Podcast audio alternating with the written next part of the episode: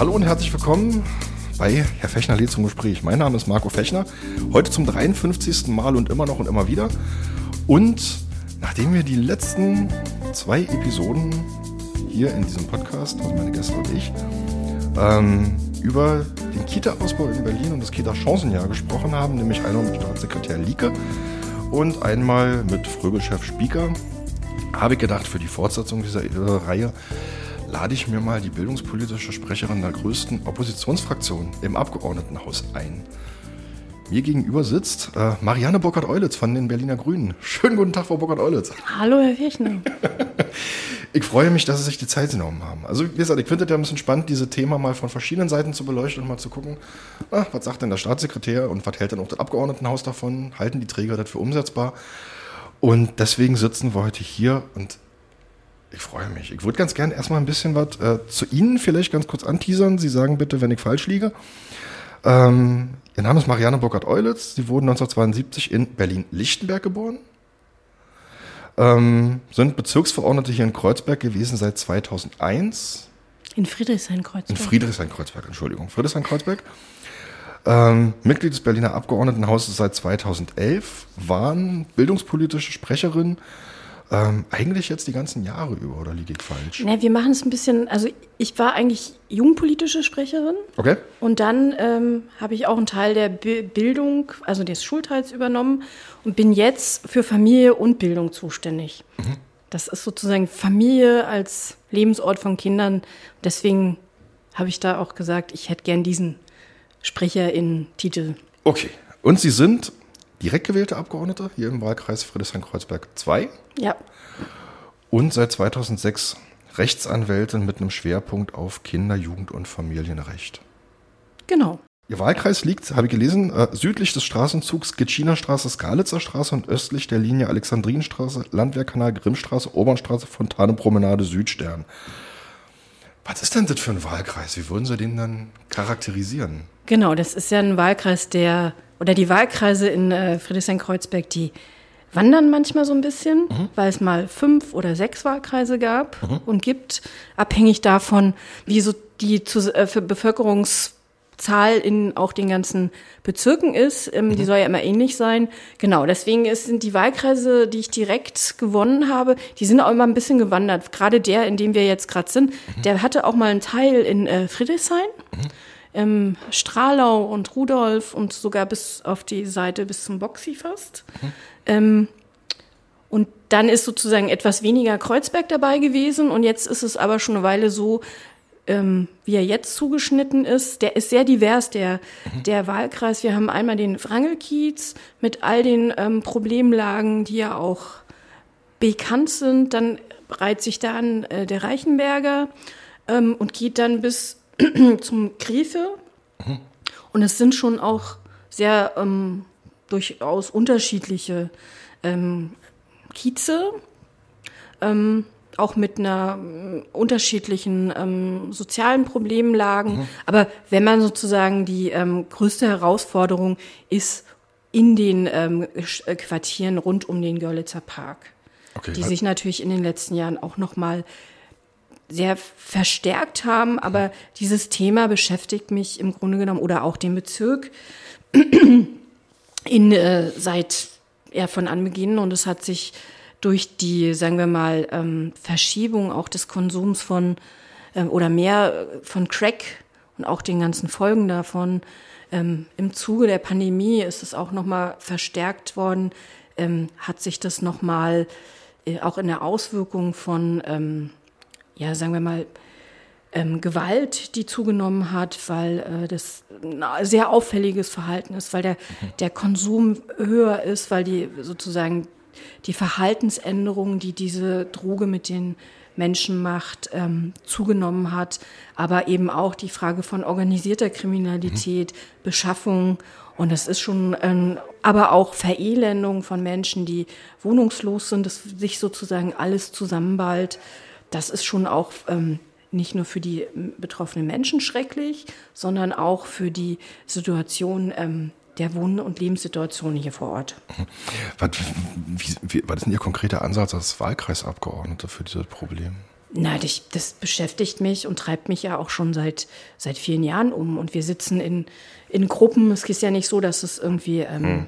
völlig, also dass sich mit dem Thema niemand auseinandersetzt, sondern wir haben sehr engagierte äh, AnwohnerInnen, wir haben den Parkrat, ähm, das Bezirksamt ist mit der Polizei, mit den, ähm, mit den Trägern der Suchthilfe, der Wohnungslosenhilfe, ähm, mit aufsuchender Sozialarbeit, mit ähm, der Frage von Geflüchteten ähm, oder auch äh, die sozusagen keinen Aufenthaltsstatus haben, ohne Papiere unterwegs sind. Da sind wir im Austausch. Ähm, der Ehrlichkeit halber muss man sagen, dass es das, sagen wir mal, das große Problemlösungsansatz, den gibt es auch weltweit noch nicht, mit mhm. diesem, vor allem mit diesem Crack-Problem umzugehen. Und ähm, äh, vor allem ist, der, ist ja die Frage mit diesem Zaun, die gerade äh, alle umtreibt. Aber was da auch noch hinzukommt, was ich, worüber ich eigentlich ganz froh bin, ist, dass die, die Ansätze, die nicht nur wir, sondern sagen wir mal auch die äh, Fachgremien mitentwickelt haben, ähm, sozusagen Aufenthaltsorte für wohnungslose, abhängige Menschen, die auch dort äh, sich den ganzen Tag aufhalten können in der Olauer Straße, dass dafür eben auch ähm, Geld da ist jetzt, dass die ähm, die Straßensozialarbeit auch nochmal aufgebaut wird, dass die ähm, Fixpunkt ist ein Träger, die mit ähm, Abhängigen arbeiten. Das, man kann sie auch ganz schwer ansprechen, wenn sie sozusagen in diesem, in diesem Crack-Rausch sind. Ähm, das ist wie so Zombie ähm, irgendwie die und da, das ist eine, eine, eine, ganz große Herausforderung, auch mit der Polizei. Also da gibt schon mhm. ganz viel, wo man zusammenarbeitet. Ähm, das ist aber, wir sind ja nur so ein, so ein Brennpunkt von dem, mhm. ähm, äh, wo man es gerne auch allein hinschieben kann. Aber wir haben es in der ganzen Stadt, wir haben das in den Großstädten äh, in Deutschland, wir haben das weltweit. Und das ist auch noch nicht der, der Endpunkt von dem, äh, dass da auch, da muss dran geforscht werden, da muss auch ausprobiert werden. Und die Sorge ist eben, die wir auch alle immer formulieren, die auch die Anwohnenden haben, so ein Zaun löst das Problem nicht. Vielleicht, wenn er weiter weg ist. So, aber wenn dann, ne, wenn, wenn das Problem dann noch mehr in die, äh, in die, äh, in die Hauseingänge, wo es auch schon ist, verdrängt wird, dann ist einfach die Befürchtung, dass das sich nochmal verstärkt. Und auch durch eine höhere Polizeipräsenz sich das nicht lösen wird. Also Sie sagten es ja gerade, ist ja ein Riesenthema auch in der politischen Debatte. Da gibt es ja sehr unterschiedliche Ansätze zu, wie man da rangehen sollte. Ähm, ich, ich würde trotzdem noch mal ganz kurz bei dem Thema bleiben, auch wenn es natürlich kein Schwerpunktthema ist. Mhm. Aber was denken Sie dann, warum sich das so an bestimmten Orten einfach so konzentriert? Also jetzt hier zum Beispiel im Wahlkreis. Das sind sicherlich Entwicklungen, die mal stattgefunden haben. Aber was da jetzt, also bis vor ein paar Jahren war das so, da hatten wir eine ne, so Partyszene, mhm. die da in den ähm, auf dem Weg von einem zum anderen äh, die ein oder andere ähm, Drogen mit, äh, mitgenommen haben. Ähm, aber was jetzt, sagen wir mal, vor allem in der Pandemie passiert ist und auch sozusagen sich die, die Art der, des Drogenkonsums, ich würde mal sagen, dieses Crackzeug ist einfach auch preiswert, weil das irgendwie eine andere, ich bin auch keine Expertin für ähm, Drogenkonsum, mhm. aber wenn man vor Ort ist, dann muss man sich damit schon auch auseinandersetzen.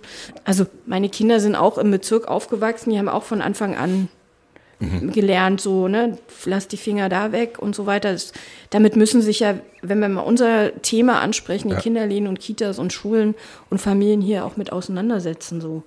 Ähm, das hat dazu geführt, dass man an äh, Spielplätze große Zäune macht, dass die abgeschlossen sind, ähm, dass die äh, Spritzen eingesammelt wurden und werden, wenn Kinder sozusagen auch ähm, die sogenannten Bunker finden, weil die ähm, Menschen, die äh, mit Drogen dealen, haben ja immer nicht viel Zeug dabei, sodass ähm, da auch, sagen wir mal, Strafverfolgung schwieriger ist.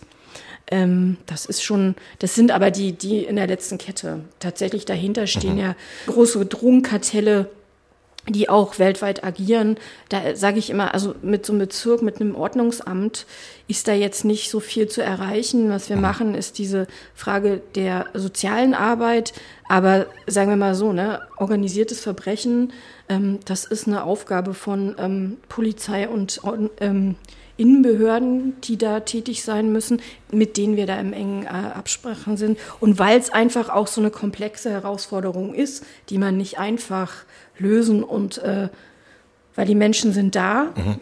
Sie an einen anderen Ort zu verfrachten, ist jetzt auch nicht die Lösung, weil es dann an dem anderen Ort ist, ähm, sondern da, da müssen einfach mal, das haben wir ja jetzt, dass das Land auch endlich erkannt hat, dass das ein großes Problem ist und dass man da Lösungen finden muss und dass man Dinge ausprobieren muss und dass es dafür auch ähm, relativ viel Geld braucht, die so ein, so ein Bezirkshaushalt in den Dingen, die er sonst ähm, ähm, bewältigen muss, nicht stemmen kann.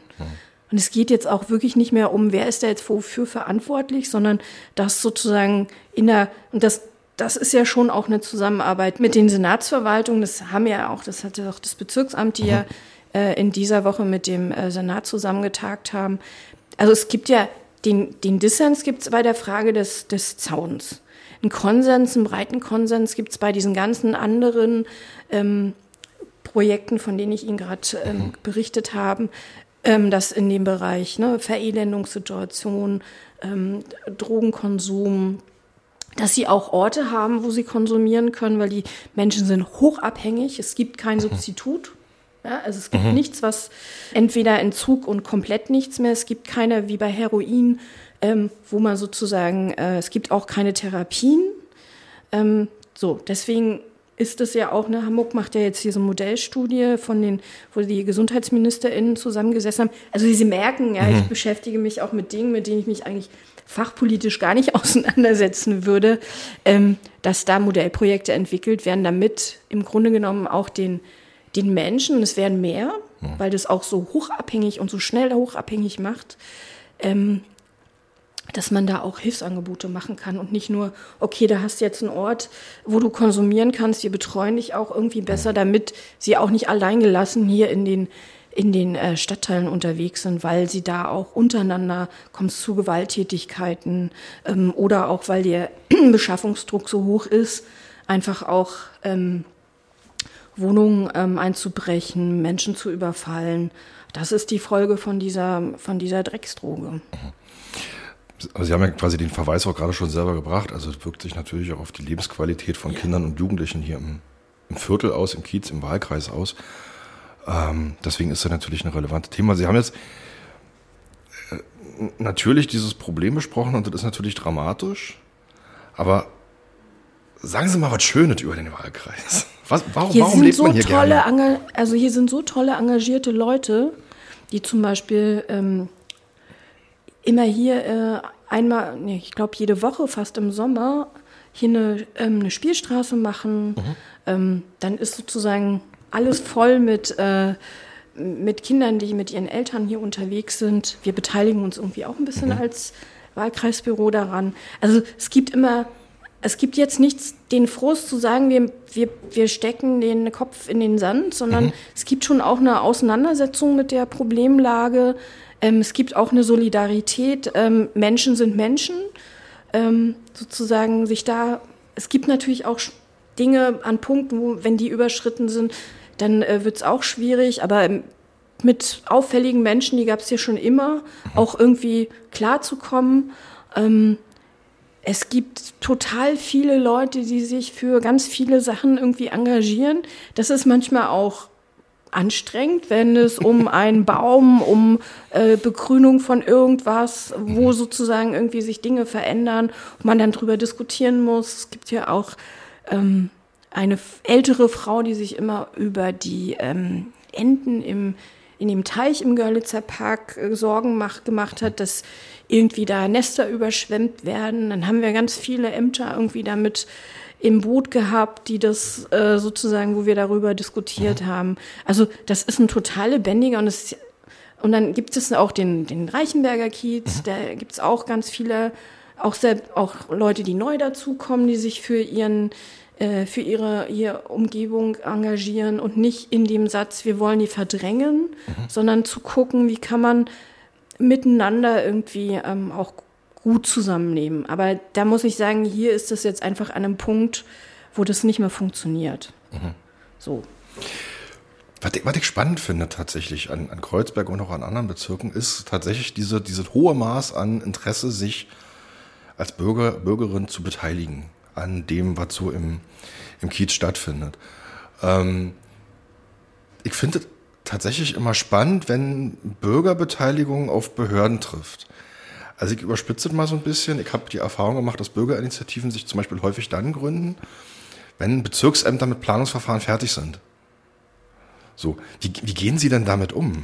Naja, da hat ja der Bezirk auch schon eine lange Tradition, da mhm. ähm, das auch mit aufzunehmen. Also wir sind ja auch nicht politisiert in einem, ich rede jetzt mal mhm. als wir Grüne oder ich, ähm, in einem luftleeren Raum, mhm. sondern da, wo ich wohne und anfange, mich politisch zu engagieren, die meisten kommen auch aus Initiativen. Mhm.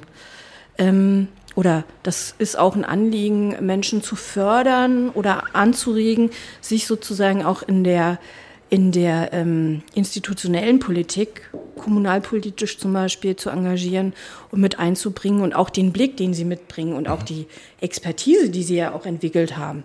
Also wenn jetzt zum Beispiel äh, jemand, der sich hier in der ähm, Initiative um den um Thema Verkehrsberuhigung ist hier im Wrangelkiez auch ein großes Thema gewesen oder immer noch, ähm, da auch Aktivistinnen und Aktivisten ähm, anzuregen, sich sozusagen kommunalpolitisch mit zu engagieren. Mhm. Bis hier das durchaus auch Abgeordnete und Bundestagsabgeordnete aus solchem Engagement hervorgehen. Also die wenigsten Menschen, die ich kenne, die auch politisch unterwegs sind, haben jetzt, sagen wir mal, schon mit ihrem Schulabschluss geplant, äh, keine Ahnung, Bundesministerin oder Minister zu werden. So. Jedenfalls in den ja, Zusammenhängen, ja. in der Blase, in der ich unterwegs bin, mhm. ähm, gibt es das auch, aber nicht ganz so häufig, würde ich jetzt mal von meinem Erleben sagen. Okay, also das heißt, die sind einfach von, von Hause aus in Anführungszeichen vernetzt im, im, im Kiez und unterwegs. Ja, aber die ähm, na, Politik hier im, in, in, im Bezirk zu machen, wenn man da nur, sagen wir mal, stur äh, in, in ein im Behördendenken ist mhm. und da sind auch unsere, uns auch unser Bezirksamt durchaus in dem vor allem in den planenden Ämtern und so das das überlebt man nicht mhm. ähm, oder wenn, wenn, wenn man nicht versucht, zumindest zu erkennen, wo, es gibt ja auch Verfahren, die vorgegeben sind, die Menschen mitzunehmen. Es gibt immer welche, die sagen, ich habe das noch nie gehört, obwohl dann sagen kann, okay, es gab die Veranstaltung und das wurde ausgehängt und an dem Punkt war das war. Also das kann man eigentlich alles sozusagen, und dann gibt es natürlich immer, ähm, immer wen, der das vielleicht doch nicht, wo man noch nicht erreicht hat. Mhm. Und dann erst, wenn Dinge passieren, ähm, das dann äh, bewegt und aufregt. Und klar, beim Bauen ist es ja immer ein langer Vorlauf. Mhm. Lassen Sie uns mal, vielleicht können wir nachher noch mal ein bisschen auf den Wahlkreis zurück, mal in den Bereich der Jugend- und Familienpolitik springen, mhm. hier in Berlin. Wir haben jetzt im Moment, habe ich festgestellt, so eine, so eine Situation, die ich eigentlich so noch nicht erlebt habe. Eine etwas parad also ungewöhnliche Situation. Paradox nicht, aber zumindest ungewöhnlich. Nämlich den Umstand, dass fast alle, ich sag mal fast alle, mit denen ich im Moment spreche über Bildungs-, Jugend- und Familienpolitik, wenig an der Arbeit der, der, der Senatsbildungsverwaltung auszusetzen haben oder der Hausspitze, zumindest im, im genau. Vernehmen. Man sollte immer unterscheiden, äh, ob Hausspitze oder äh, Frage von Behörde. Ich sage jetzt mal, ich sag jetzt mal Hausspitze. Mhm. Ähm, was, was, ist denn da los? Also ich stelle auch fest, dass die Berliner Grüne relativ äh, zurückhaltend im Moment sind. Das ist mein Eindruck. Ja, ist der Eindruck. Also wenn Sie den Ausschuss nach, ähm, die Ausschusssitzung mhm. ähm, mit verfolgen, dann ist es nicht so ruhig. Nee, da, da gibt, ist dann, da gibt schon dann Fragen, sind da schon, sind da schon auch ähm, Kontroversen und mhm. Auseinandersetzungen. Mhm. das liegt ein bisschen auch daran, dass viele Dinge, die wir als, wie auch immer, Rot-Grün-Rot mhm. Rot-Rot-Grün-Konstellation auch auf den Weg gebracht haben, so schlecht jetzt nicht gewesen sein können, mhm. weil die Dinge auch fortgesetzt werden. Also mhm. wenn man sich sowohl den Koalitionsvertrag anguckt, als auch ähm, in den, äh, was im Haushalt gestrichen oder nicht mhm. gestrichen wurde, ähm, was gesetzlich fortgeführt wird, was auch als ähm, Errungenschaft in Berlin, ich sag mal, ne, mein, mein Kind ist dieses Familienfördergesetz. Mhm ähm, das hat damals auch die äh, CDU mit beschlossen. Und es sind auch Themen wie ähm, Elternbegleitung, ähm, Väterarbeit, ähm, Familienförderung, also sozusagen im präventiven Bereich anzufangen und nicht nur ähm, restriktiv gegen Eltern vorzugehen, ist auch bei diesem ganzen Frage Jugendgewaltgipfel. Wenn man sich da im Detail die, ähm, die Projekte anguckt, dann ist es die Stärkung von Kinder- und Jugendarbeit, also ne, längere Öffnungszeiten, mehr Angebote, ähm, mehr Familienzentren. Ähm, das ist ja alles das, was uns da auch ähm, inhaltlich, wo es da jetzt nicht die große Kontroverse gibt. Also mhm. das ist schon eine, eine, Kontinuität, die ich da sehe. Bei den, ähm, bei den Hilfen zur Erziehung, da sind wir uns auch, ne, da hatten wir ähm, mhm. die Frage Jugend, Kinder- und Jugendnotdienst, dann die, ähm, was, wo es Sorgen sind, äh, wie der Umgang mit den unbegleiteten Minderjährigen ist. Ähm, da ist das schon auch ein Einvernehmen, fachpolitisch, inhaltlich, ähm, wo einfach Dinge getan werden müssen, die für alle klar sind. Da ist es jetzt nicht der ideologische Unterschied, auch wenn ich nicht jeden Satz von Herrn Nieke, die er da in der Öffentlichkeit mhm. irgendwie dazu sagt, ähm, teilen würde. Ne? Aber wenn es dann um das Fachliche geht, da sind wir da eng zusammen. In der äh, größeren öffentlichen Auseinandersetzung, da knallt es dann schon mal. Aber dass wir einen Lehrkräftemangel haben, dass mhm. wir einen Fachkräftemangel so, sowohl in den auch in den allen pädagogischen Berufen haben, dass man da alles probieren muss, um Leute zu gewinnen, ähm, dass wir, wenn ich jetzt mal überschwenke, was den Kita-Bereich angeht, ähm, dass wir uns besonders auf äh, Kinder und Familien konzentrieren müssen, die armutsbelastet sind. Ähm, da gibt's auch Einvernehmen, ne? da sind auch der, äh, die, der, das Engagement für, äh, gegen ähm, Kinder- und Familienarmut, das setzt die Senatsverwaltung fort. Da gibt's jetzt auch nicht den riesen Umbau in der Behörde selber. Da werden die Prioritäten nicht anders gesetzt. Mag auch an der Kürze der Legislaturperiode. Mhm. Ähm, aber das ist inhaltlich einfach auch eine Fortsetzung von ähm, Dingen, die wir äh, auf, auf den Weg gebracht haben. Schulbau, ähm, Lehrkräfte ist jetzt nochmal ein Thema, wo wir ähm, das neue Landesinstitut für die Schulen, ähm, die Frage von ähm, Kita-Sanierung, dass, äh, dass Kita-Plätze in den armutsbelasteten Stadtquartieren gerade fehlen, ähm, das Thema äh, Kita-Sozialarbeit, das ist also die Frage, wann was wie umgesetzt mhm. wird und mit welchem in welchem Tempo oder so. Ähm, da sind wir, da sind wir unterschiedlicher Meinung, da haben wir auch unterschiedliche Rollen. Mhm.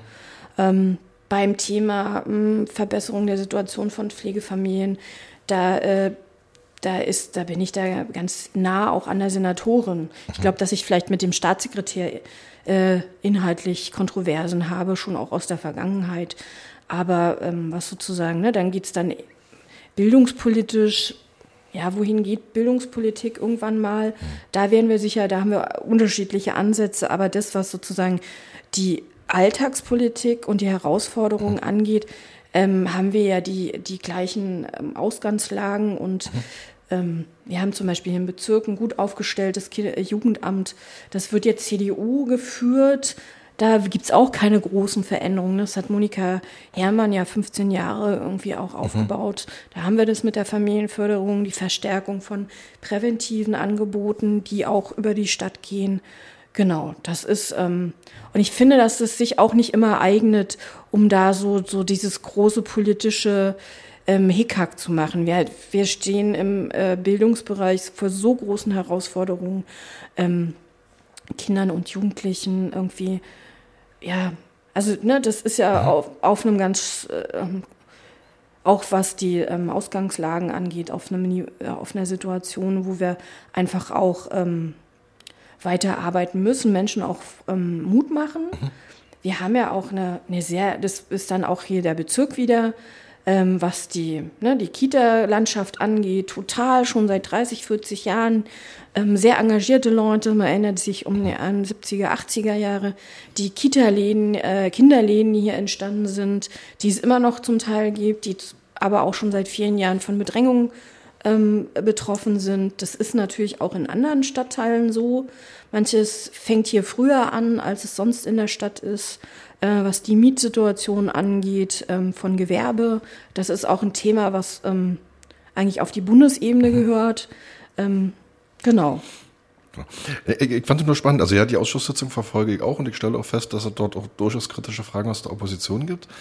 Ähm, nur aus, aus meiner Erfahrung als Beobachter habe ich gedacht, so, ach, die, Mensch, die Grünen waren aber schon mal lauter.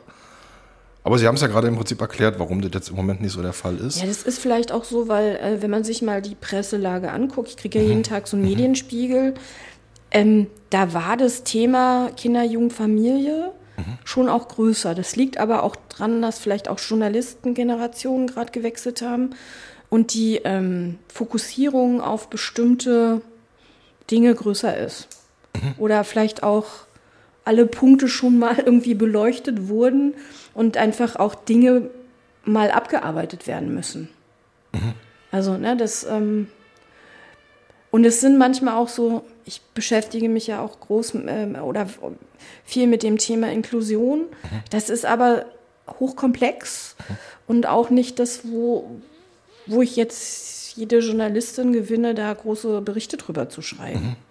Ähm, vielleicht tut es auch der Sache gut, dass es eben nicht immer so dem unterfällt, wie gerade viele andere Themen äh, sind, wo es einfach nur ähm, zwei äh, mhm. Pole gibt und eigentlich ist die Welt ja komplexer dazwischen. Ja. Ähm, und dass man wirklich die Dinge diskutiert. Also wenn wir jetzt über mhm. ähm, die Lehrkräfteausbildung gehen, da hatten wir, ein, äh, ein, ich bin auch im Wissenschaftsausschuss, äh, eine Anhörung, wo, wo wir schon die Fragen der Abgeordneten mhm. ähm, so lang waren, dass die, die Zeit gar überhaupt nicht ausgereicht hat, da die, die ganze Komplexität da auch von den Sachverständigen dargestellt zu bekommen. Deswegen muss man das auch auseinandernehmen und, und Bildung und Aufwachsen und so weiter ist hochkomplex und es mhm. hat sich aber auch ähm, der Blick erweitert, nicht nur auf die Institution. Mhm. Deswegen, ne, Familie und Bildung ist sozusagen das, mhm. war, ist schon auch seit vielen Jahren mein Ansatz, dass ein Kind ja nicht im luftleeren Raum nur in der Schule mhm. ist, mhm. sondern in komplexen äh, sozialen Beziehungen aufwächst. Und da sozusagen die Familie auszublenden, der der, der wichtigste Sozial Sozialisierungsfaktor ähm, mhm. ist, insbesondere ganz früh und auch die Frage von ganz früh zu gucken, ähm, äh, ist es etwas, wo auch, sagen wir mal, politisch zumindest, fachpolitisch mhm. sich der, der Blick erweitert hat und auch der Diskurs. Mhm. So, das kann ich auch in meinen, sagen wir mal, bei, bei in meinen Gründiskussionen ähm, erleben. Und ich glaube auch nicht, dass das, sagen wir mal, nur mit Vorwürfen zu arbeiten und, mhm. also die müssen ja auch erstmal was machen also es ist jetzt nicht so, dass, ähm, wenn wir zum Beispiel über das Kita-Chancenjahr reden, kann ich gar nicht so viel reden, weil das Konzept, wie das mhm. jetzt en Detail funktionieren soll, noch gar nicht vorgestellt wurde. Das, mhm. Also es gibt so Eckpunkte. Noch, ja, genau. ne? Ich kann auf den Referentenentwurf zum Schulgesetz gucken. Mhm. Dann habe ich da eine gewisse Vorstellung dazu oder auch das, mhm wenn man es ehrlich sagt, ist es keine Neuerfindung, sondern es gibt den Paragraph 55 im Schulgesetz.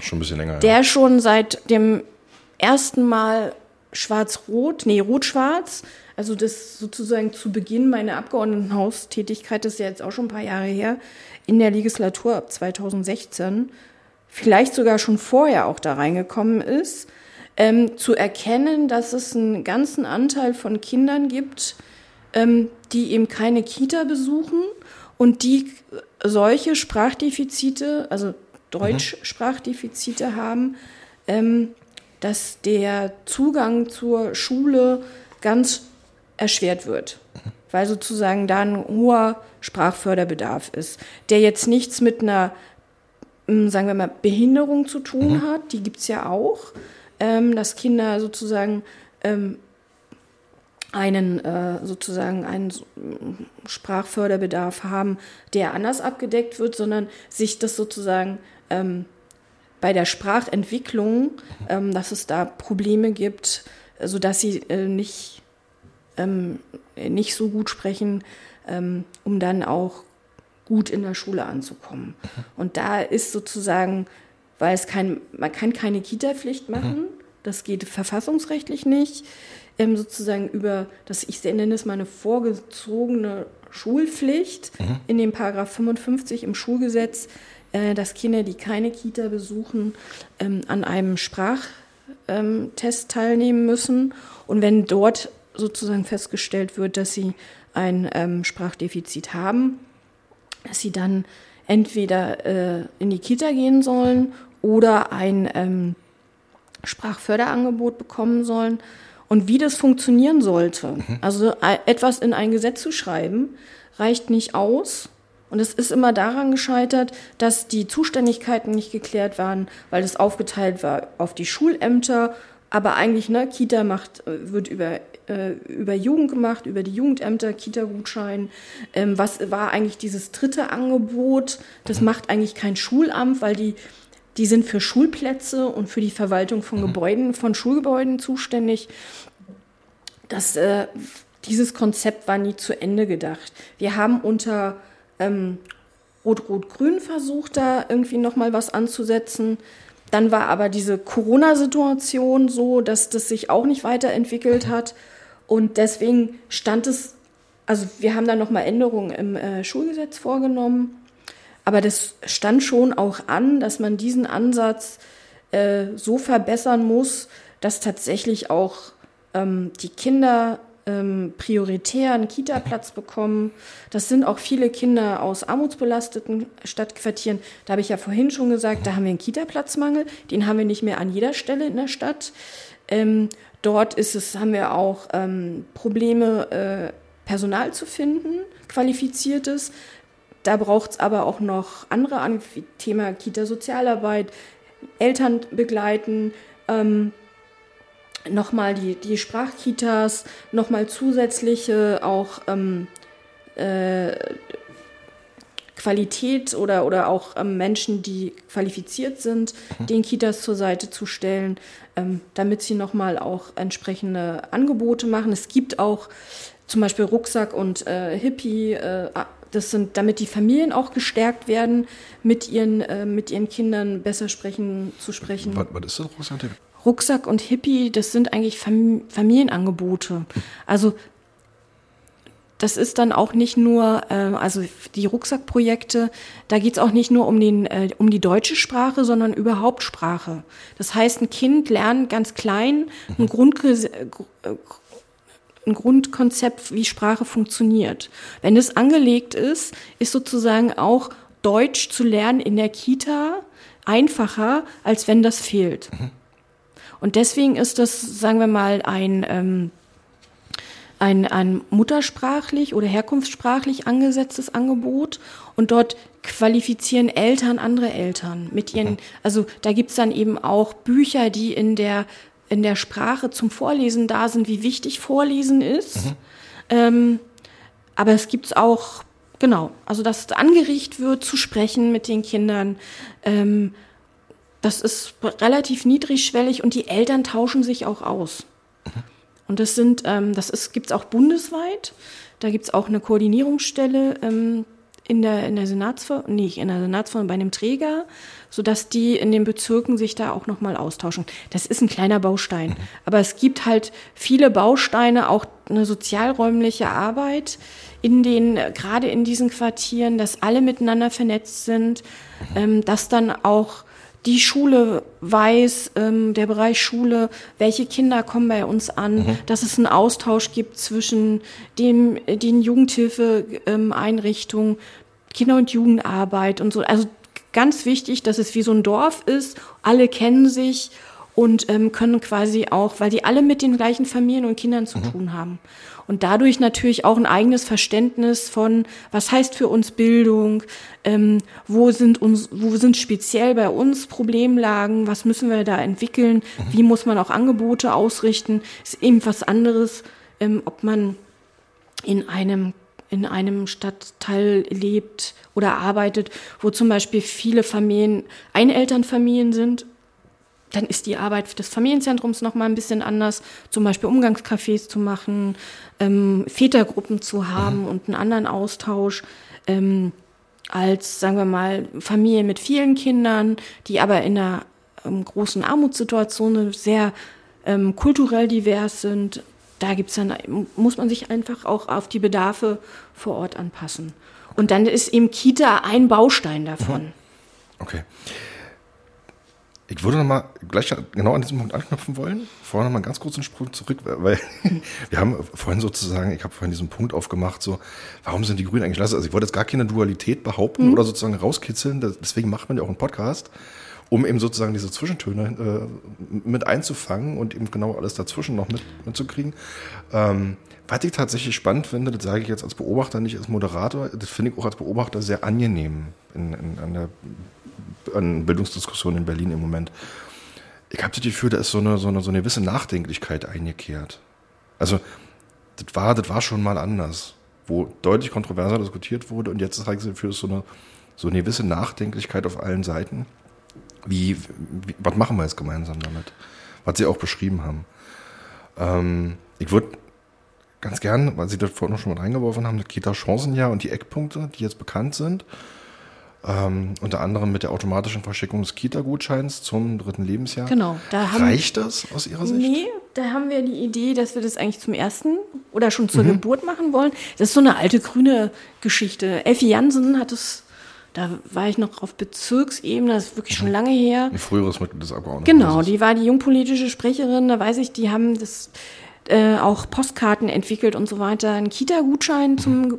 eigentlich zur Geburt zu verschicken mhm. und mindestens zum ersten Lebensjahr, weil ähm, drittes Lebensjahr finde ich erstmal persönlich zu spät und mhm. auch in Kontakt mit den Eltern zu kommen, um auch ähm, zu erklären, warum sozusagen die ähm, frühkindliche Bildung ähm, gerade dann, wenn es jetzt nicht ganz so einfach ist, so wichtig ist und die Eltern auch frühzeitig mit an dieses ähm, System mit anzudocken.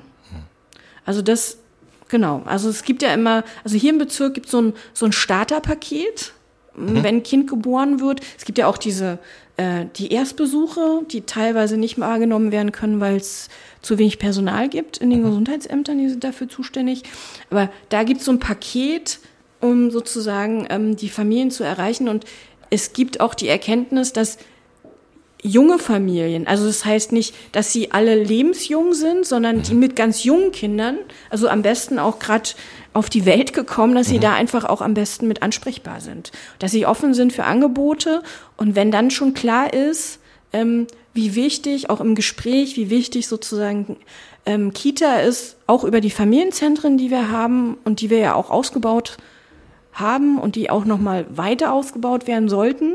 Jetzt ist diese Haushaltssituation so, wie sie ist, ähm, dass man einfach da, also ne, Kinderärzte müssten das auch mhm. schon haben, also oder auch die die Hebammen, äh, die mit den Familien arbeiten in Krankenhäusern, dass da eben auch nochmal dieses Thema frühkindliche Bildung ähm, nochmal verstärkt werden muss. Also da, wo die, die Familien hingehen, wo sie erreichbar sind, wo sie hier sowieso hingehen, mhm. so dass man das wirklich die, ähm, die, die Schwellen nochmal, niedrigschwellig nennt mhm. man sowas, ähm, das ist manchmal gar nicht so einfach, weil das wird dann irgendwie ne, ein Flyer gedruckt oder so. Aber die liegen halt überall an. Mhm. Und die, deswegen gibt es zum Beispiel ja auch die Stadtteilmütter, ähm, ja. die den Kontakt zu den Familien haben, die auch Türöffner sind mhm. Oder Türöffnerinnen, ähm, den Kontakt zu den Familien zu bekommen. Das ist eine, und es hat Corona hat uns da echt zurückgeworfen. Das berichten mhm. auch ja. ähm, Gesundheitsämter, also die, die, die Amtsärztinnen aus den Kinder- und Jugendgesundheitsämtern, ähm, dass sie Familien ähm, wieder verloren haben, ähm, oder schwierig wieder erreichen, äh, wo sie vorher schon Türen aufgemacht haben, weil natürlich alles zu. Mhm. Und das, das, was man mal erreicht hat, ist auch immer meine Kritik zu sagen, spielt nicht immer mit der Kinder- und Jugendinfrastruktur, äh, ähm, weil wir sind in Konkurrenz auch mit den Fachkräften für andere Bereiche. Mhm. Wenn wir die jetzt dicht machen oder auch nur, ähm, sagen wir mal, verkürzte ähm, Verträge vergeben, dann gehen die Leute woanders hin. Mhm. Ne? Also wir haben, früher waren unter Sarrazin die SozialarbeiterInnen viele arbeitslos und Erzieherinnen und Lehrkräfte. Mhm. Das ist anders. Und wenn ich einmal die, ähm, die Fachkräfte woanders hingegangen sind, weil sie da einfach langfristige ähm, Perspektiven ja. und Verträge haben, dann kriege ich die auch nicht so schnell wieder. Deswegen jetzt zu sagen, okay, ich spare mal an der einen Stelle, kann ich ja später wieder aufmachen, wenn ich mehr Geld habe, so funktioniert das halt nicht mehr. Mhm. Und wenn ich die Angebote, gerade für die Familien, die, die einfach einen besonderen Unterstützungsbedarf haben, ähm, wenn die weg sind, dann sind auch die Familien weg. Und dann ist das auch für die Kinder und Jugendlichen nicht gut. Also das ploppt da gerade jetzt irgendwie prominent in Mitte auf. Ja, das ist aber, ne, wenn die pauschalen Minderausgaben, ähm, die sich, also das ist schon eine Kritik, wo wir auch als Grüne und auch als Opposition laut waren während der gesamten Haushaltsdebatte, ähm, dass sich die ähm, Koalition da was vormacht einen aufgeblähten Haushalt zu ähm, beschließen als Haushaltsgesetzgeber und dann zu sagen, na ja, die fünf bis sechs Prozent, mhm. also die mehreren Milliarden, die da eingespart werden müssen, das macht ihr dann mal als Verwaltung. Mhm. Wir haben ja hier tolle Projekte oder auch komische Projekte wie Magnetschwebebahn und Co. oder ob jetzt die ähm, Polizei bestimmte Dinge braucht oder nicht, kann man darüber diskutieren, wenn das Geld da eigentlich nicht für da ist. So, und ähm, das jetzt zu sagen, äh, wir, wir haben jetzt hier irgendwie reine Hände, das sind jetzt die Bezirke oder die, die ähm, einzelnen Senatsverwaltungen, die jetzt da die Rotstifte ansetzen muss, ähm, um, um, um die Sachen wegzustreichen, das ist schon nicht ehrlich. Korrigieren Sie bitte mich bitte, wenn, wenn ich falsch liege, aber soweit ich das auch mitbekommen habe, dürfen jetzt auch die, die nicht verausgabten Personalmittel wohl irgendwie nicht herangezogen werden für die. Da gibt es auch noch mal Streit drüber. Also weil ähm, auf, auf, Land, auf Senatsebene soll es wohl so sein, aber ich bin jetzt auch keine Finanzerin. Ne? Mhm. Es gibt ein 105 Seiten oder also Seiten Haushaltswirtschaftsrundschreiben der Senatsfinanzverwaltung, die das in sich nicht ganz schlüssig ist. Und je nach Auslegung dessen, wie ich das sozusagen irgendwie als finanzverantwortliche Person auslege, dann ergeben sich da unterschiedliche Dinge. So. Also die einen sagen so, die anderen sagen so und ähm, da ist sozusagen, also ne, der SPD-Finanzer, der sagt was das eine und die mhm. nächsten sagen was anderes. Ähm, aber letztendlich sind ja die Verantwortlichen diejenigen, die sozusagen da auf dem Finanztopf sitzen und am Ende irgendwie ja auch nicht mit großen Defiziten in die nächste Runde gehen, weil mhm. das, dann, dann kriegen sie das ja noch weniger zugewiesen. Und da mal ein bisschen mehr Klarheit herzustellen, wäre jetzt auch eigentlich Aufgabe der Koalition mhm. oder der, der Senatsfinanzverwaltung. Aber das, das sind die, glaube ich, in sich da auch noch, soweit ich das lese, ähm, sind sich da SPD und äh, CDU auch noch nicht ganz grün, wie sie das eigentlich ähm, auslegen. Okay, dann würde ich das an der Stelle ganz gerne so stehen lassen. Ja. Ähm, was mich interessiert, wir haben jetzt den, den Kita-Entwicklungsplan und der bezieht sich natürlich auch mit aufs Kita-Chancenjahr. Insofern greift es natürlich mit rein, aber da geht es auch um die allgemeinen Platzbedarfe in Berlin. Ähm, was mich ein bisschen, na, na, nicht gewundert, aber überrascht hat, ähm, war die prognostizierte Zahl an Kita-Plätzen in den nächsten Jahren. Aufgrund der Bevölkerungsprognose ähm, halten Sie die Einschätzung für realistisch, was die Kita-Platzbedarfe angeht? Kita-Platzentwicklung. Na, ich muss mich ja schon, also Grundlage der, der Planung, die uns die Verwaltung vorlegt, sind ja sozusagen, die haben sich das ja nicht ausgedacht, sondern die arbeiten ja mit ähm, Bevölkerungsstatistiken, die quasi ja auch auf einer wissenschaftlichen Basis vom ähm, statistischen Ämtern erhoben werden. Und aufgrund dessen werden ja nicht nur für den Kita-Bereich, sondern für sämtliche Planungen ähm, sozusagen, äh, ist das die Grundlage. Die ist oft so, also danach, auch bundesweit, gehen ja die, ähm, die Geburtenzahlen zurück. Das heißt aber nicht, dass wir weniger Kinder haben. Ich glaube, dass Sie sagen, also ich habe das ja auch nachgefragt, also dass sozusagen ähm, aufgrund von Flucht und Zuzug ähm, das haben sie wohl alles schon mit einbezogen. Mhm. Und ähm, da ergibt sich dann sozusagen auch eine bestimmte Zahl. Worüber wir immer auch streiten, ist die Frage, von welchen Kita-Plätzen sprechen wir eigentlich? Den Betriebserlaubten, das mhm. heißt, ne, ich brauche für jeden Kita-Platz, wenn ich als Träger neu aufmache, ähm, äh, brauche ich eine Betriebserlaubnis, ähm, die dann von der Kita-Aufsicht erteilt wird. und dann muss ich ganz viele Dinge ähm, erfüllen und abhängig von der baulichen Situation, aber eben auch der personell, personalen Situation, bekomme ich eine Betriebserlaubnis für so und so viele Kinder. Mhm. Die, wenn man die zur Grundlage nimmt, dann haben wir viele Kita-Plätze schon im System. Mhm. Erschwerend hinzu kommt aber die, ähm, die, ähm, die, der Fachkräftebedarf, da sagt die, sagt die Senatsverwaltung auch, da sind wir in einer guten Entwicklung. Andererseits höre ich sozusagen aus den äh, Kitas eine große Sorge und Situationsbeschreibung, dass sie unfassbar viele Menschen haben, die krank sind. Die sind auf dem Papier da, mhm.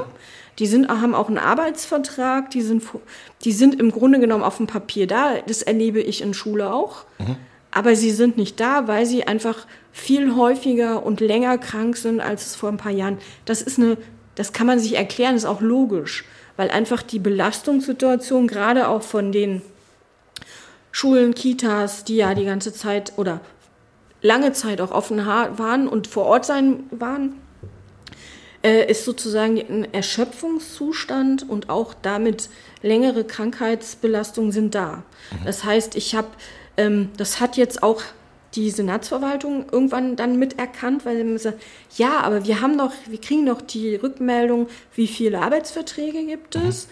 Ähm, so, dass dann, wenn, wenn, wenn das Personal ständig nicht da ist, zum Beispiel auch Kita-Plätze nicht belegt werden mhm. vom Träger, weil zum Beispiel Eingewöhnungen nicht stattfinden können. Ähm, das ist sozusagen, äh, das ist ein Fakt, den kann man, der ist da, und mit dem müssen wir auch noch mal stärker umgehen, ähm, als es in der Vergangenheit war. Also zu sagen, ne, wir haben hier irgendwie äh, die Arbeitsverträge, das hat mit der aktuellen Situation der Kita vor Ort und es sind gerade die Herbst- und Wintermonate, die besonders belasten, ähm, wo auch in anderen Bereichen äh, überall Leute krank sind. Ne? Bei der BVG die Fahrerinnen und Fahrer nicht da sind, weil sie krank sind, ähm, haben wir das an der Stelle auch. Und ähm, was dann noch hinzukommt, ist, äh, dass wir eine unterschiedliche Verteilung von ähm, Kita-Plätzen in der Stadt haben. Mhm. Wir haben Orte, ähm, da sagen wir mal, sind die Kinder schon durchgewachsen? In Prenzlauer Berg zum Beispiel. In Prenzlauer Berg, da haben wir eine, eine gute Abdeckung. Da müssen sich Träger auch, was ja eigentlich angedacht ist, in so einer Konkurrenzsituation nochmal, also da können sich Eltern wieder aussuchen, mhm. Äh, in welche Kita sie gehen. Diese ganze ja. Gutscheinfinanzierung ähm, ist ja eigentlich dieser Logik geschuldet, dass es sozusagen einen gewissen, ein gewisses Überangebot gibt und dadurch auch eine gewisse Qualitätsentwicklung stand, weil die Eltern quasi auch aussuchen können, wo sie hingehen. Bis dato war es ja immer so, man könnte froh sein, wenn man irgendwo einen Platz kriegt. So. Das ist aber nicht die Realität in der ganzen Stadt. Das habe ich ja vorhin schon mal gesagt. Dass wir gerade da, wo wir die größten Herausforderungen haben, das bildet sich auch im schulischen Bereich ab, ähm, dass wir dort weniger, also es schwieriger ist, Personal zu finden, mhm. Träger, die das, ähm, die Angebote machen. Ich hoffe, dass dadurch, dass eben vielleicht an der anderen Stelle die Konkurrenz größer ist, Träger auch motiviert sind, woanders hinzugehen mhm. und dort Angebote zu machen. Ähm, das ist die große Herausforderung. Und da reicht es eben nicht nur, einen Kita-Platz zu machen, sondern die brauchen auch noch unterstützende äh, andere Angebote wie ne, das Thema Kita-Sozialarbeit. Ähm, das steht ja auch, das hätten wir in den neuen Koalitionsvertrag auch eingeschrieben, mhm. ähm, weil das auch schon so weit diskutiert war, dass man es auch anfangen konnte umzusetzen. Ähm, das ist dann aber nicht eine Sozialarbeiterin oder Sozialarbeiter nur für eine Kita, mhm. sondern das ist dann auch so sozialräumlich gedacht. Okay. So. Okay. Genau, also zum Beispiel der Bezirk Spandau. Genau. Die haben das ja auch mitentwickelt. Die haben ja dann mhm. auch immer ähm, eine Finanzierungsmöglichkeit gesucht. Äh, die, haben den, die haben den Ansatz entwickelt. Das ist natürlich auch aus einer ähm, schwierigen Situation, in der man ist. Und das schätze ich so an Jugendhilfe, mhm. dass die sozusagen auch, ähm, also nicht den Kopf in den, also nicht einfach sagen, die Welt ist schlecht, wir kommen hier nicht voran, sondern sagen, okay, wir brauchen das und das und wir haben das und das entwickelt. Und deswegen brauchen wir von euch die und die Unterstützung. Genau. Das ist sozusagen ähm, Problem erkannt, einen, einen Ansatz entwickelt, wie man damit, wie man das beheben kann oder wie man damit umgehen kann. Und dann braucht es halt Politik, um das sozusagen auch zu unterstützen. Oder zu sagen, okay, Leute, an der Stelle kommen wir jetzt nicht weiter, weil wir auch nur endlich ähm, Finanzierungsmöglichkeiten haben. Oder sagen, das ist ein Ansatz, den wir jetzt nicht so gelungen finden. Aber Kita-Sozialarbeit, da gibt's auch eine, eine fachliche Einigkeit. Ich habe neulich auf einem Podium mit äh, Roman Simon gesessen, von der, der von der CDU. Den kenne ich auch schon lange, weil der, der Jugendpolitik ähm, auch schon lange macht. Also wir hatten da nicht, gerade im Kita-Bereich, mhm hatten wir keinen großen Dissens miteinander, wohin jetzt auch die Reise gehen muss, weil das, das sind die Herausforderungen, die bestehen und die kann man auf dem und dem Weg lösen und da sind wir uns einig, wie man das machen kann. Also das, das bei dem, was ich vorhin gesagt habe. Ich finde das total spannend, weil sowohl Herr Simon als auch Herr Lieke sind ja eigentlich in der politischen Ausrichtung genau diametral gegenüber den Kreuzberger Grünen ganz häufig. Deswegen finde ich das spannend. Also wie gesagt, ich würde das Thema jetzt gar nicht nochmal noch genau. vertiefen, aber ich finde das interessant, dass es da so eine, so eine große, breite Einigkeit gibt. Und ich habe auch den Eindruck, ähm, wenn man über die, über die Aufgaben der Verwaltung spricht, dieser Verwaltung, dass dann auch dieses Thema Jugend und Familie mal wieder mehr in den Fokus gerät. Also in der Vergangenheit war das genau. immer so genau. die Schulsenatoren. Genau, aber sie werden aber, zum Beispiel mh. meine, also mich immer dann kritisch finden, mh. wenn ich Dinge auch zu kritisieren finde, mhm. wenn ich denke, dass etwas gut läuft oder ein guter Ansatz ist, das mache ich auch jetzt, dann sage ich, okay, das ist, äh, finde ich gut, dass Sie das äh, auf dem Schirm haben, dass Sie das äh, auf den Weg bringen. Ähm, das, das ist Fachpolitik. Ne? So. Mhm. Aber dann an anderer Stelle gibt es halt dann Themen, wo wir nicht zusammenkommen. Mhm. Ähm, die stehen aber gerade auch nicht zur Entscheidung. Genau, die stehen halt nicht im Fokus im yeah. Moment. Ähm, halten Sie die, die, die Ideen des Senats, die Anstrengungen des Senats für ausreichend, um Fachkräfte gerade in die Außenbezirke zu bekommen, die im Moment die großen Schwierigkeiten haben bei der Personalgewinnung? Na, ich sehe da jetzt nicht den Ansatz, sie zu gewinnen.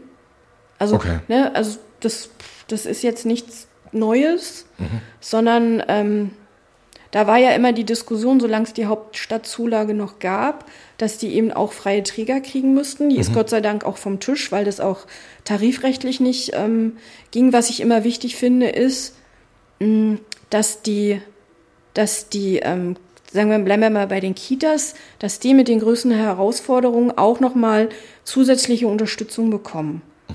Und bei denen, wo es einfach, wo man sagt, macht mal, also ne, da haben wir diese Rahmenbedingungen, die halten es auch ein, zum Beispiel ein Kinderladen oder so.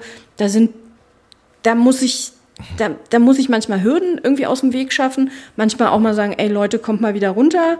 Ähm, und die marschieren davon alleine weiter. Aber da, wo große Herausforderungen sind, ähm, weil es einfach eine Ballung von, ähm, sagen wir mal, Lebenssituationen, von prä prekären Lebenssituationen von vielen Menschen gibt, ähm, eine hohe Armutsbelastung, ähm, dann äh, braucht es einfach auch noch mal mehr Unterstützung. Aber eben nicht, um Menschen langfristig in Abhängigkeit zu halten, sondern einfach auch, sagen wir mal, das Bild von, von, von gesellschaftlicher Gerechtigkeit, was wir vertreten, also ne, Leute in, in die Lage zu versetzen, Menschen selbstbestimmt ihr Leben äh, leben zu können und das schon von klein auf mhm. und da nicht so viele Fehler zu machen. Ähm, das ist eine große Herausforderung. Aber das ist natürlich so, dass äh, auch eine Kita oder eine Schule nicht die, ähm, sagen wir mal, sozialen Verwerfungen, die ein kapitalistisches ähm, System mit sich bringt, alle auffangen kann. Wir, wir, sprachen vorhin schon mal ganz kurz drüber, über diese pauschalen Minderausgaben. Da würde ich jetzt nochmal drauf zurückkommen, weil wir jetzt auch um den Kita-Platzausbau und so weiter reden. Ähm, jetzt stehen, steht die Notwendigkeit an, so wird im Moment sozusagen konzipiert, das Geld einzusparen. Wo würden Sie dann sagen, kann man überhaupt noch sparen? Wo würden Sie dann sparen, wenn Sie jetzt in Verantwortung wären? Weil diese Diskussion wird jetzt gerade auch geführt. Also ich, wir hätten ja versucht, diesen ganzen Diskurs anders zu führen. Mhm. Also nicht zu sagen, sondern man muss politisch diskutieren mhm. und sich entscheiden, wenn man weiß, okay, ähm, ich habe jetzt die und die Voraussetzungen. Mhm. Ähm, wo sind die Prioritäten? Mhm. Und da kann ich jetzt aus der, sagen wir mal, eher historischen Betrachtung der letzten Monate nicht sagen, ich würde jetzt an der oder der Stelle sparen, mhm. sondern das ist ja die, die Entscheidung, ähm, was sind meine für die nächsten Jahre die Hauptschwerpunkte ähm, und was hat politische Priorität. So, da würde ich natürlich, ich bin mit, mit, mit absolutem Leib und, und so Fachpolitikerin. Mhm. Ja, ich bin nicht die ähm, Generalistin, die irgendwie alles im Blick haben muss. Ähm, wir haben einfach, wir sind eigentlich im Aufbau von Strukturen, die dazu führen sollen und können, auch äh, Finanzen einzusparen. Mhm. Wenn ich zum Beispiel ähm, sage, ich verbessere das ähm, Angebot oder die, die Situation des Aufwachsens von mehr Kindern, mhm. sodass sie ähm, ihr Potenzial mehr aus, ähm, also entwickeln können. Und dann in einer größeren Zahl, als wir es immer bisher noch nicht geschafft haben. Wir hatten das Thema vorhin ja auch schon im Vorfeld, dass zehn Prozent ähm, der Kinder und äh, der Jugendlichen die Schule ohne Schulabschluss oder ohne Anschlussperspektive mhm. äh, verlassen. Und da, da wird ja über das ähm, auch über das äh, elfte Pflichtschuljahr, beziehungsweise was kann man da auch anderes mhm. machen, diskutieren wir auch schon längere Zeit. Ähm, das wäre jetzt nochmal ein anderes mhm. Thema, ist auch nicht so meins. Ähm, welche, welche Bedingungen müssen wir verändern, damit äh, sozusagen Lebensperspektiven sich damit mhm. verbessern und dann auch Folgekosten ähm, sozusagen weniger werden. Das ist, glaube ich, die, und das, was mit Gerechtigkeit zu tun hat, mhm. ähm, das ist die Herausforderung. Und dass auch insgesamt unser Bildungssystem reformbedürftig ist, ähm, weniger im Kita-Bereich, ist meine These. Die haben nämlich schon Hausaufgaben ein paar Jahrzehnte lang gemacht, als sozusagen ähm, der schulische Bereich, ähm, der aber auch in, in einer Situation ist, wo es ganz schwierig ist, weil einfach die Rahmenbedingungen so schlecht sind. Ähm, ich kann sicherlich über Veränderung von inhaltliche, wie Schule sich anders ausrichten muss, wenn genug Personal da ist und wenn Räumlichkeiten genug da sind, um auch nochmal über mh, hm, inhaltliche Dinge, über ähm, Schulplanung, über äh, Profilbildung und so weiter oder auch inhaltlich mhm. nochmal anders, wenn ich die Infrastruktur habe. Äh, ich frage mal andersrum, was, macht denn, was machen denn Kitas besser? Oder was können Kitas besser? Na, Kitas machen, machen Dinge anders, weil die kindliche Entwicklung eine andere ist als von einem Schulkind. Mhm. Also zu sagen, wir müssen jetzt die Kita total verschulen, damit die Kinder schon, ähm, dass sie gut in die Schule kommen, das ist ein Trugschluss.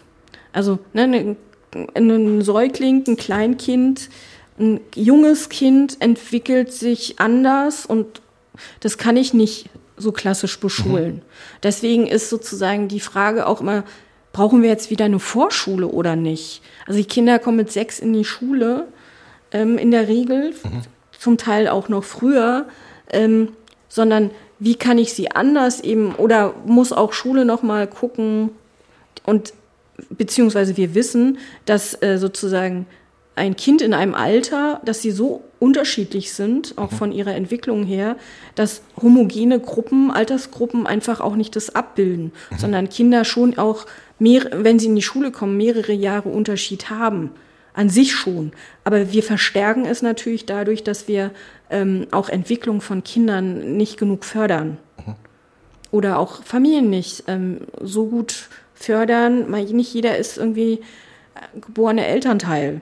Beziehungsweise ist das Aufwachsen vielleicht selber so prekär gewesen, dass eigentlich da auch noch eine Unterstützung da sein muss, um auch ähm, Familie und Elternschaft nochmal auch anders anzugehen oder die Möglichkeiten zu nutzen, die es eigentlich gibt. Oft ist es auch ein ähm, Informationsdefizit, dass zum Beispiel Eltern nicht wissen, was es eigentlich an, an Angeboten gibt mhm. oder wie kann ich äh, auch an, sagen wir, Entwicklung vom Kind anregen. Ähm, wenn ich selber gar nicht erlebt habe, ist es schwierig. Mhm. Sondern da muss es sozusagen, und da ist auch Kita in der Pflicht, aber auch Familienzentren, diese ganze Familienförderung, ähm, Orte zu schaffen, Angebote zu schaffen, um das auch zu erleben. Mhm. Also deswegen ist zum Beispiel auch ähm, Familienfahrten, auch mal raus aus der Stadt fahren, ähm, ein wichtiger Baustein auch von familienfördernden Angeboten. Und nicht nur zu erzählen, okay, dein Kind muss sich so und so gesund ernähren in irgendeinem Kurs, sondern das eher auch in einem Miteinander erleben. Also die kochen dann zusammen oder bringen sich auch positiv ein, weil auch Familien und Menschen Stärken haben, ähm, die sie einfach auch, die man wertschätzen muss. Zum Beispiel auch mehrere Sprachen. Und nicht nur Englisch, Französisch, Spanisch, Deutsch, sondern auch alles, alle anderen Sprachen, die äh, Familien positiv mitbringen. Einfach auch ein, einen anderen Blick auf Familien. Kein Defizitansatz, mhm. Sondern die Stärken zu finden und da anzusetzen. Mhm. Das ist ein interessanter Punkt. Also das ist mir ähm, schon ein paar Mal durch den Kopf gegangen, weil Sie gerade die, die gesprochenen Sprachen angesprochen haben. Wir haben jetzt, ich glaube, seit 40 oder 50 Jahren Einwanderung aus der Türkei. Aber wenn man mal fragt, wie viele Deutsche ein türkisches Wort kennen, dann wird das relativ schnell überschaubar. Das stimmt. Und auch wie viele Angebote das ja. sozusagen gibt in dem Bereich. Genau, aber da gibt es schon auch längere Zeit ein Bemühen, zum Beispiel hm. Die Erstsprache auch als Zweitsprache in der mhm. Schule anerkennen zu lassen. Ja. Also dass, dass sozusagen dann schon das, also wenn das Kind zum Beispiel oder die Familie zugewandert ist gerade mhm. ähm, oder noch nicht so lange, dass, dass das dann eben ähm, eine andere Zweitsprache ersetzen kann, weil die Herausforderung, sich sozusagen im Deutschen durch das Schulsystem zu begeben, ähm, schon eine größere Herausforderung. Das gibt es. Und auch die Förderung von, von Zweitsprachen in den Schulen, das haben wir auch als letzte, äh, als letzte Koalition auch da war zum Beispiel Stefanie Remlinger sehr engagiert, Frau Lasic ist da auch engagiert. Jetzt macht es bei uns die ähm, meine Ko Kollegin Clara Schädlich, ähm, dass das einfach nochmal auch eine andere Wertschätzung bekommt.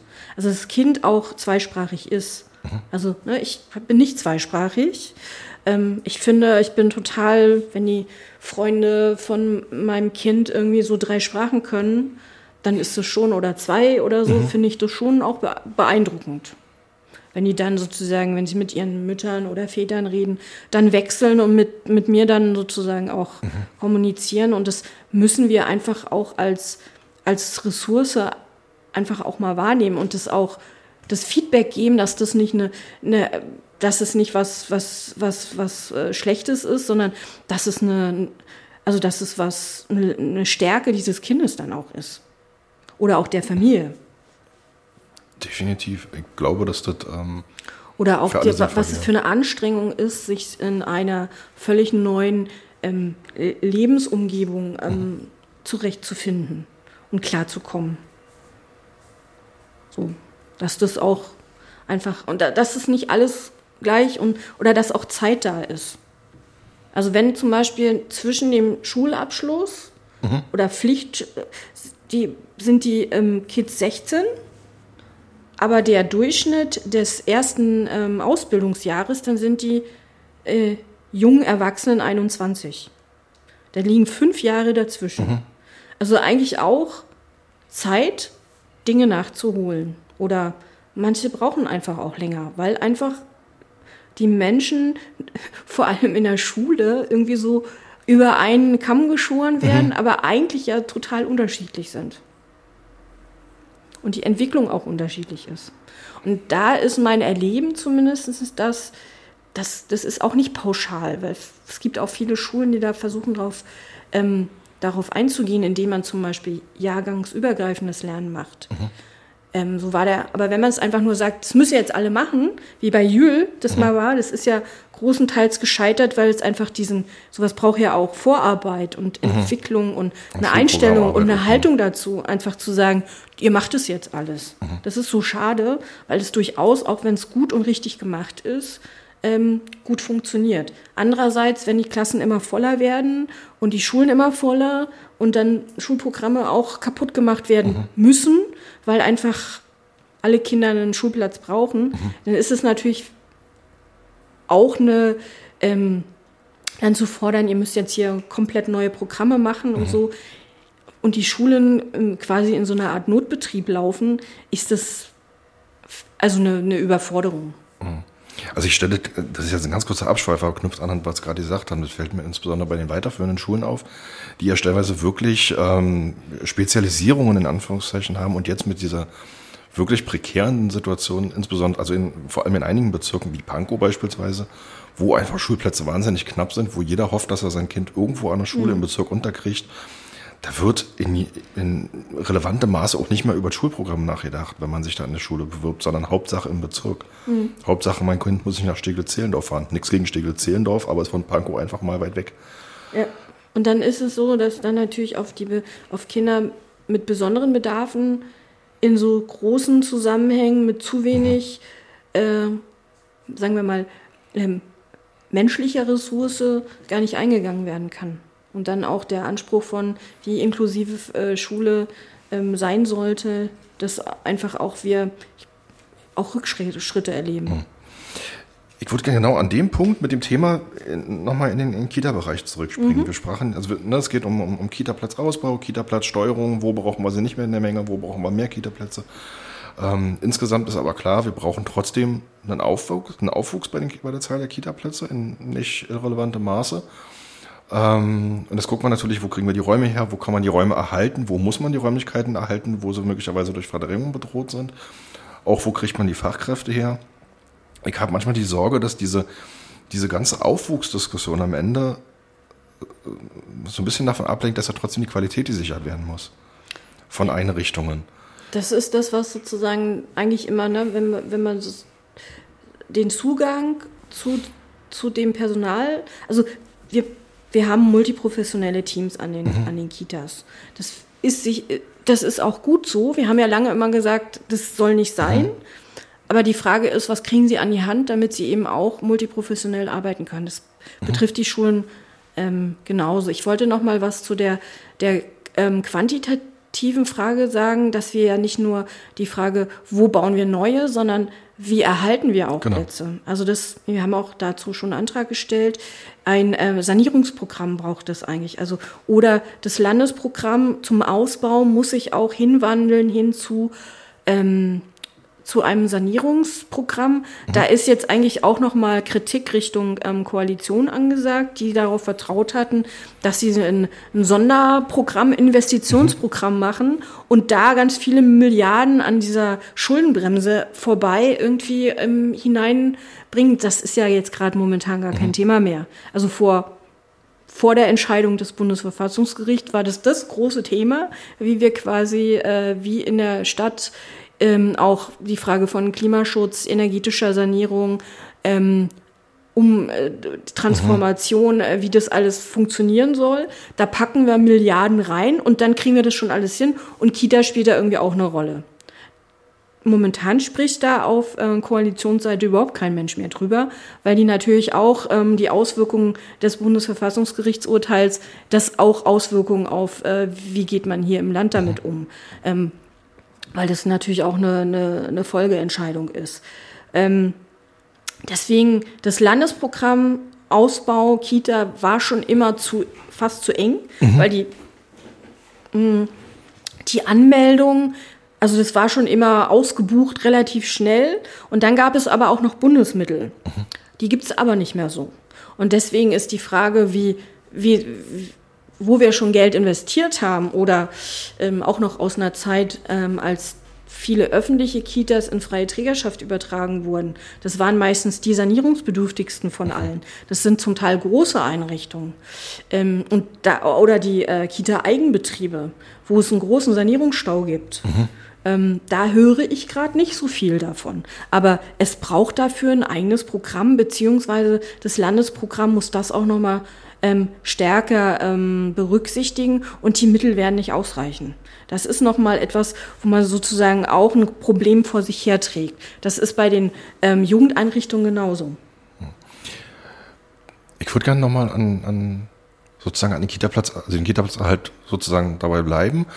Ähm, und dann aber nochmal auf was zurückkommen, was Sie vorhin gesagt haben und auf Ihren Wahlkreis. Sie sprachen jetzt von Kita-Platzerhalt, wir sprachen vorhin über Verdrängung, was ja auch hier ein Thema ist. Also mhm. gerade die Kinderläden ächzen wirklich unter Mietpreissteigerung.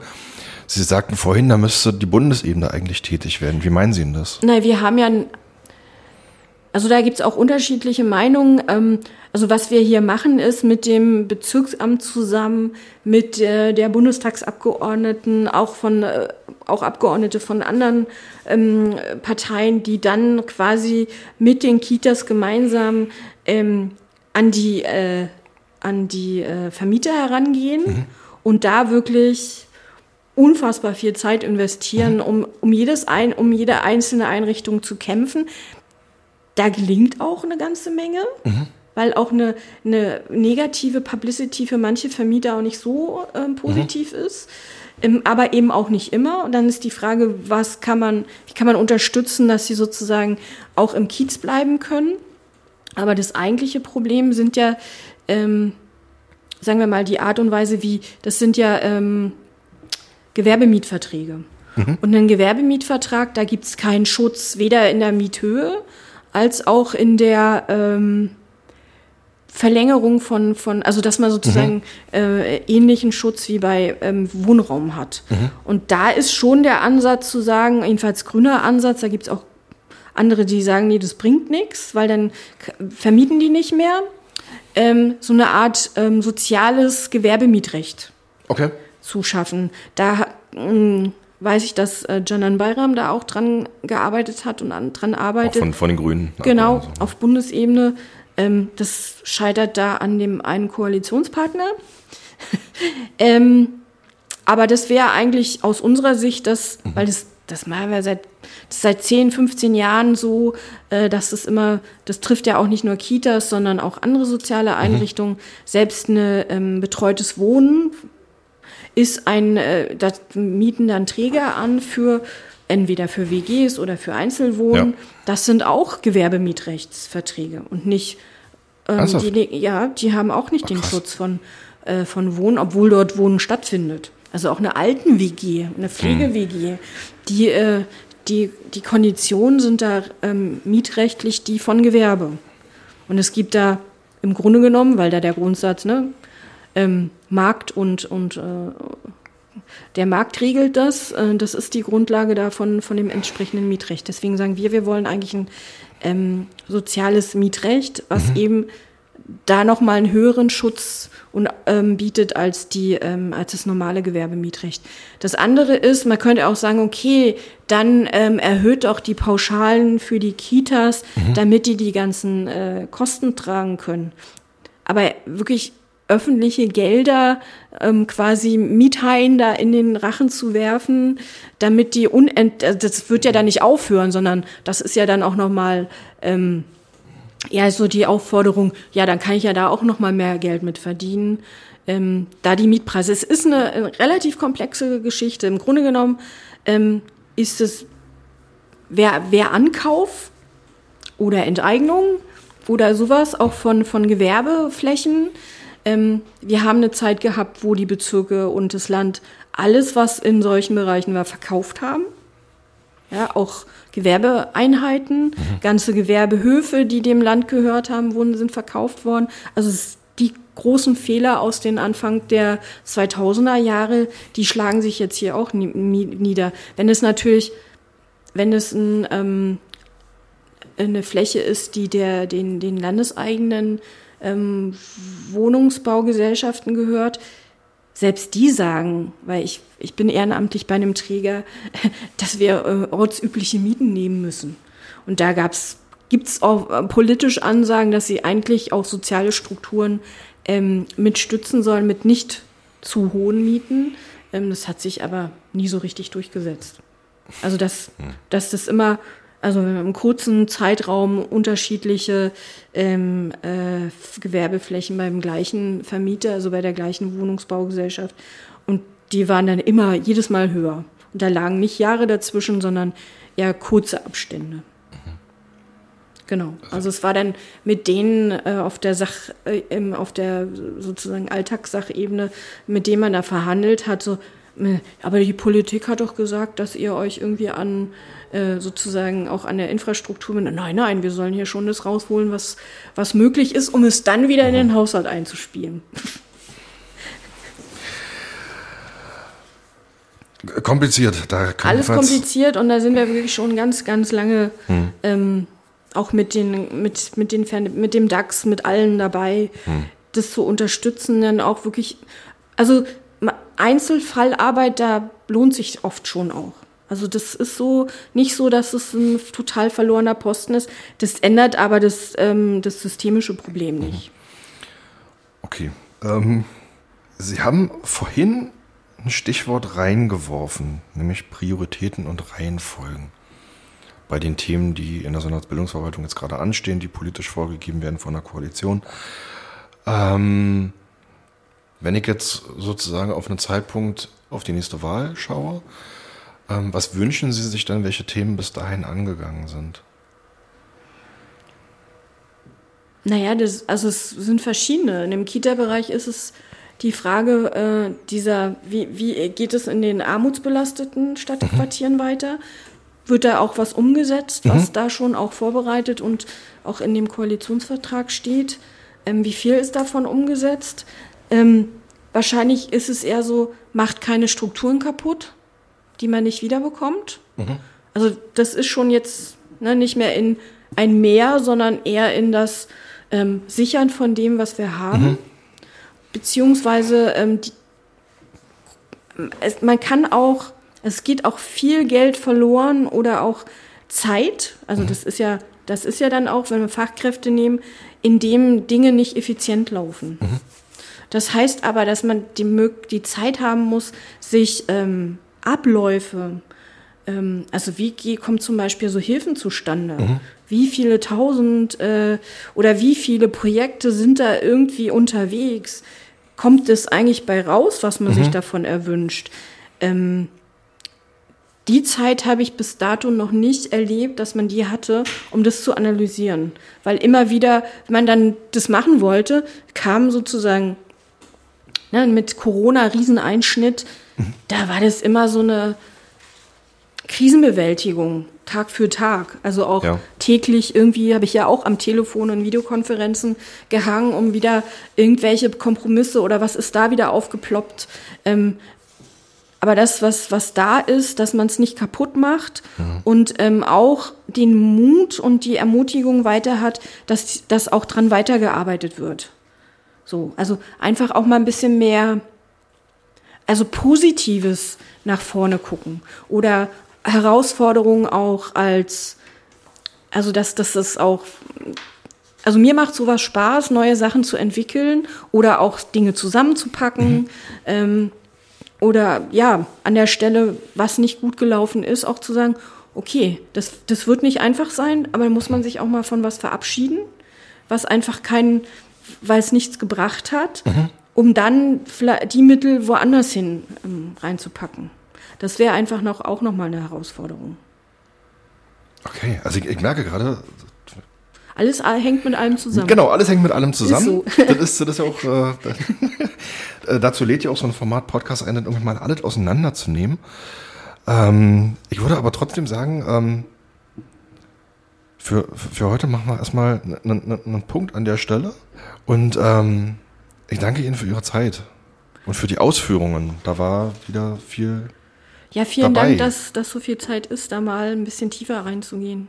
Aber es ist immer dann auch für einen selbst wieder oder eine selbst wieder so ein, dass tatsächlich alles mit allem zusammenhängt. Und wenn man an dem einen Thema mhm. anfängt, aber das ist ja auch die Lebenswirklichkeit von Familien mit Kindern, ist ja so, dass alles mit allem zusammenhängt. Mhm. Und wenn die, wenn in der Schule Dinge nicht gut laufen, dann bringt es Stress nach Hause. Mhm. Und das hat dann auch wieder Auswirkungen auf, wie gehe ich mit meinen Kindern um? Oder wie sehe ich die, wenn ich sie nur noch auf, auf dieses mhm. Schulthema sehe und irgendwie kein Raum ist, gemeinsam Spaß zusammen, sondern das immer so, eine, so, ein, so ein Stressfaktor ist. Und Familien, die in besonders belasteten Situationen, ob über Trennung, ähm, Krankheit, Armut, die haben das alles zusammen. Und Stressfaktoren ist natürlich auch entwicklungshemmend für Kinder sowohl in der Persönlichkeitsentwicklung als auch lernen zu können. Ja. Ja, ja, ja. genau. Und aber wir sind da ble bleiben aber dran und nehmen mhm. äh, einfach Menschen auch positiv wahrzunehmen und auf sie so zu auf sie so zuzugehen und da auch daran äh, Politik zu machen, ist meine Erfahrung, macht einem selber mehr Spaß und bringt am Ende auch mehr. Was, was, was ich wahrnehme, und das ist schön, das, was, Sie, was Sie jetzt sozusagen auch noch mit, mit, mit Spiegeln und reingeben, ähm, auch wenn es jetzt nun wirklich wahrlich keine neue Erkenntnis ist, aber dass ähm, Bildungspolitik einfach auch immer mehr als einfach als, als Querschnittsthema eigentlich gesehen wird. Also dass Bildungspolitik halt nicht darum dreht, welche Bücher kaufen wir für die Schulen, bei welchen Verlagen und so weiter, sondern dass da auch soziale Aspekte ganz viel eine Rolle spielen. Die Frage von Familien, wie, wie geht's Familien, Stadtentwicklung, das spielt ja da irgendwie alles mit rein und hat irgendwie acht Milliarden Ebenen gefühlt. Genau, also es ist auch ein Wohlfühlen. Ne? Es ist ein Kind, äh, fühlt sich wohl an dem Ort, mhm. gehen Menschen wertschätzend. Das hat dann aber auch was mit Arbeitsbedingungen zu tun. Ja, ja sind die klar, Kolleginnen und klar. Kollegen da. Ähm, das hat eine, man arbeitet ja mit Menschen. Und das zu sagen, das ist jetzt nur formal, formale irgendwas und ich mhm macht den Kopf auf und kippt was rein. Das sind auch nicht die Herausforderungen, ähm, die wir gesellschaftlich haben, aber auch nicht, was, was Zukunftsherausforderungen sind. Und da äh, sehe ich persönlich Schule mehr am Start, da nochmal Entwicklungsschritte mhm. zu machen, als ich jetzt, sagen wir mal, weil man weiß, dass frühkindlich ganz viel passiert, jetzt sich nur am System Kita abzuarbeiten. Das ist ein sehr gutes Schlusswort. Vielen Dank. Ich danke Ihnen. Ähm, erstmal ein, ein, schönes Wochenende, darf ich glaube ich sagen. Ja. Heute ist Freitag. Ein bisschen ist noch was zu tun, aber dann das Wochenende, ja. Genau, sehr schön. Und ähm, liebe Hörerinnen und Hörer, vielen Dank fürs Einschalten. Ähm, ich würde sagen, Ihnen eine gute Zeit und Frau Burkhard-Eulitz nochmal danke. Und bis bald, bis zu Episode 54. Da geht es nochmal um frühkindliche Bildung, aber um einen anderen Zusammenhang. Mehr wird noch nicht verraten. Bis bald.